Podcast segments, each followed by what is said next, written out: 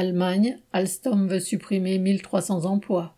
Au mois de janvier 2021, Alstom a racheté la division ferroviaire allemande de Bombardier. Les carnets de commandes étant Alstom assurait que personne ne devait s'inquiéter, il y aurait, entre guillemets, besoin de tout le monde. Moins d'un an plus tard, le groupe qui emploie 9400 personnes en Allemagne annonce la suppression d'un emploi sur sept, soit 1300. En réalité, les attaques étaient prévues dès le début. Le jour de l'annonce, le 10 décembre, toute l'équipe du matin et l'équipe en normal ont spontanément cessé le travail à l'usine de Görlitz en Saxe.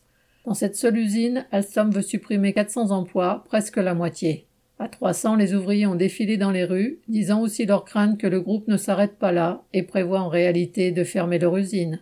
Dans la région, la fin de l'exploitation du lignite à ciel ouvert, prévue dans les prochaines années, fait déjà peser une lourde menace sur plusieurs milliers d'emplois.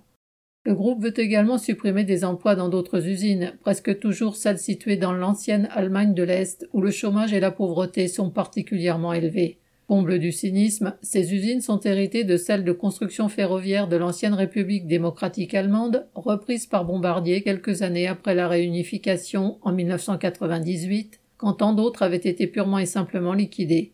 Quand une vingtaine d'années plus tard, en 2016, Bombardier voulut supprimer brutalement plus de 2000 postes, des manifestations massives eurent lieu, surtout justement à Görlitz, et Bombardier dut en partie remballer son plan.